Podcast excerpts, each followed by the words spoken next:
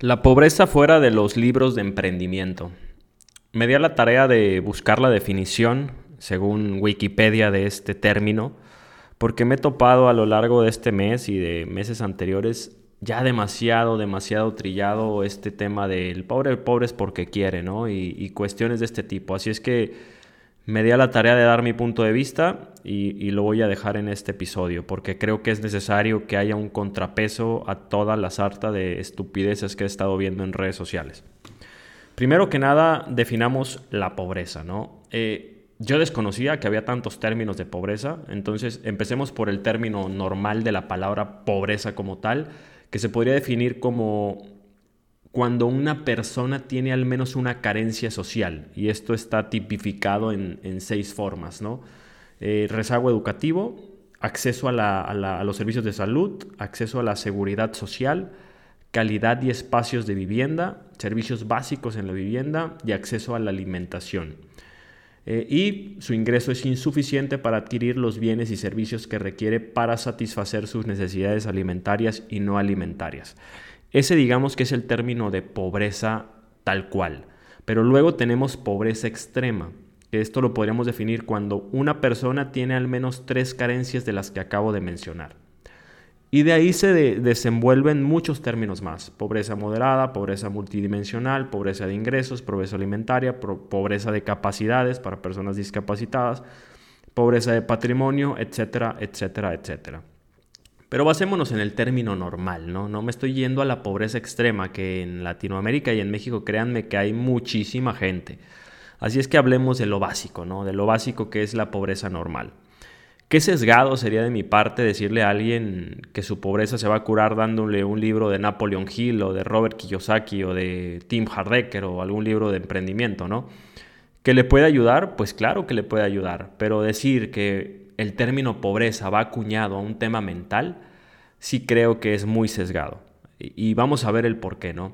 Porque incluso yo lo tengo. O sea, en algún momento de mi sesgada juventud yo tuve esa definición. ¿Por qué? Porque yo veía pobre o catalogaba como pobre a mí, a la persona que sí viene de bajos recursos, pero no a un nivel que tú posiblemente ahorita estés desconociendo si es que estás acuñando este término al güey que estaba contigo en la prepa o al que estaba contigo en la secundaria o al que no progresa porque puede ser que sí dependa mucho el progreso de, su, de sus capacidades y de, y de sus ganas de trascender.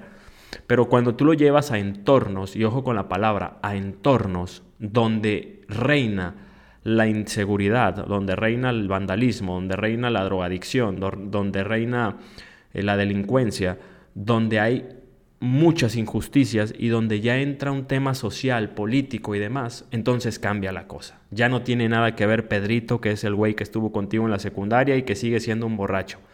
Ese ya no aplica. Entiendo que el pobre, entrecomillado, es pobre porque quiere, aplica para un pequeño grupo de la población, pero no para todo el mundo. Y aquí es donde yo quiero que ustedes escuchen lo que les voy a decir para dejar de estar repitiendo esta sarta de estupideces, porque de verdad a mí hay veces que me molesta escuchar. Que el, el, primer tema que quiero tocar es mi experiencia en, el, en el, por qué estoy diciendo esto. Muchos de ustedes saben que yo hago flipping o que me dedico a remodelar y vender casas.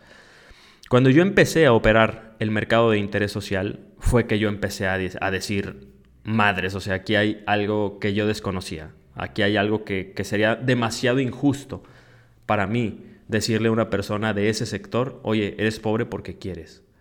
¿Por qué?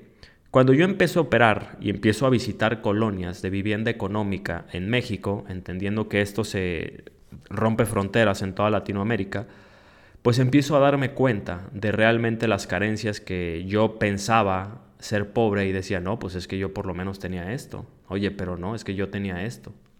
O sea, comparando el nivel de vida que yo decía que tenía un pobre con el que tenían las personas de viviendas económicas en México, decía yo soy rico. Aún no siendo una persona que, tuviera una riqueza o, realmente acceso a, a situaciones privilegiadas. Cuando empiezo a operar el mercado, empiezo a darme cuenta de que es demasiado injusto decirle a un niño que hoy tiene 5 años, que está caminando por la calle descalzo con un short sin playera, oye, en 15 años tú vas a ser pobre porque quieres. Cuando el niño voltea a su entorno, ve a su papá drogadicto, a su madre con problemas de, depresión y, con violencia familiar, y eso se repite en la casa de al lado, y en la de al lado, y en la de al lado, y en todo el entorno y en todo el ecosistema. Que hay una responsabilidad de las personas que, que viven en ese tipo de sectores, claro que las hay. Claro, por supuesto que las hay. Pero qué tonto sería de mi parte decir que no hay una responsabilidad de gobierno, que no hay una responsabilidad social, que no hay una responsabilidad educativa, porque estamos sesgados, repito. Estoy hablando del sector económico en México, pero todavía por debajo del sector económico hay vivienda más económica y hay sectores más rezagados y hay sectores rurales y hay pobreza más extrema, de la cual ni siquiera estoy hablando. Y créanme, son más de un millón. O sea, son mucho más de un millón las personas que están en, ese, en, ese, en esos estatus, ¿no? Qué comodino sería para mí llegar y decirles, eh, aquí son pobres todos porque quieren, están bien pendejos. Pues no, señores, no se trata de eso. Hay que abrir un poquito los ojos y no, no va por ahí. Créanme que la pobreza es algo mucho más profundo. Sería tonto no culpar al gobierno de, de que tenga una responsabilidad. Claro que la tiene. En Torreón hay un metrobús que tiene siete años haciéndose. ¿Creen que no se ha desviado dinero ahí? ¿Creen que no hay millones de, pesos desviados ahí que podrían ser para otras causas? Claro que los hay, y eso pasa en todo México. Y hay una responsabilidad de las personas, sí, yo no lo voy a negar. Pero créanme que su problema no se soluciona dándole el, el libro de Padre Rico y Padre Pobre. Es algo mucho más profundo. Mucho, mucho, mucho más profundo que yo tenga la solución o que yo dé un punto de vista, bueno, pues no la tengo, porque créame que el problema es estructural y es en millones de personas. Hay un cambio que tendría que existir en todos los países latinoamericanos para que esto pueda, pueda sobresalir. Y aún así, veniendo yo de, de países como París o, o Dubái y demás, créanme que también hay rezago social y que también hay pobres y que también hay mano obrera que, que es explotada y que pareciera tener una esclavitud moderna. Cuando fuimos a Doha, eh, yo pasaba por, por el, metro a las 8 de la mañana y regresaba a las 2 de la mañana a mi hotel y estaba la misma persona eh, en el mismo lugar dándote las instrucciones. Más de 14 horas trabajando. ¿Será que es pobre porque quiere? ¿Será que abandonó Marruecos para irse a Doha porque quiere? Señores, no seamos tan pendejos, no seamos tan sesgados, no seamos tan tan injustos con, estos términos. Entendamos primero un poquito cómo es el concepto de vida de una persona que vive en pobreza. Luego ponte en sus zapatos y di que es pobre porque quiere. Créanme que va mucho más allá, es mucho más profundo. Nada más en el tema de vivienda. Imagínense una persona que ahorita gana 5 mil pesos al mes, porque las hay. Hay personas que ganan eso. ¿Cómo se compra una vivienda? ¿Cómo tiene acceso a una vivienda? Ok, en teoría tendría que tener seguridad social, ¿no? Para poder acceder a una propiedad del Infonavit en México. Ok, la saca crédito. No hay, no hay más. No hay forma de que la saque de otra forma. No, no hay forma de que él te saque 400 mil pesos y te pague una casa de contado.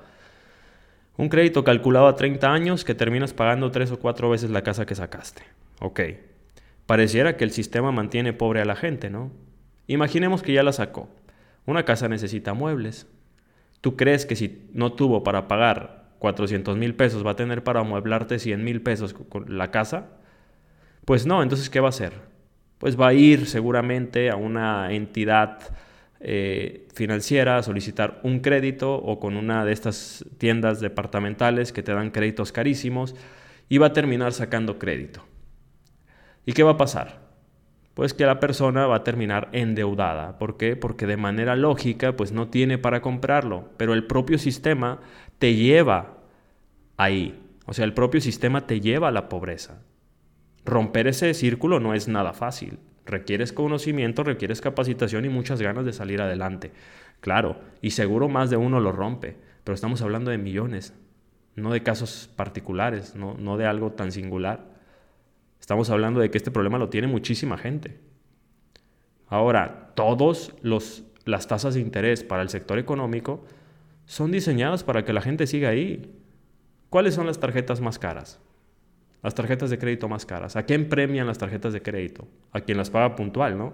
¿Quién tiene una tarjeta de gama platino? ¿Mm? ¿La tiene una persona que vive en un sector de interés social? Muy raro, casi no. Pero esa tarjeta es la que tiene la tasa más baja. ¿Por qué? Porque la persona que vive en el sector interés social tiene que ir a un establecimiento como Soriana, que tiene una tarjeta compartida con Banamex, que su CAT anual es del 80% o de más, y que pues si no paga eh, y se atrasa un mes, pues ¿qué crees? Que los intereses van a ir al doble o al triple de lo que debe. Es así como está fabricado el sistema. Y son muchos, muchos análisis más que lo llevan al mismo lugar. No estoy justificando que la gente tenga malos hábitos, ni que la gente viva en, pobreza mental, como lo dicen aquí en, muchos videos. Simple y sencillamente estoy diciendo que repetir este tipo de frases sin conocer un entorno de pobreza es sumamente sesgado. Hasta aquí el episodio, señores. Si les gustó, no, les, no, olviden darle cinco estrellas y, si les gustó la reflexión, por ahí etiquétenme en historias que, ya estaba harto y estoy harto de escuchar a gente que, que se la pasa repitiendo esto como merolico.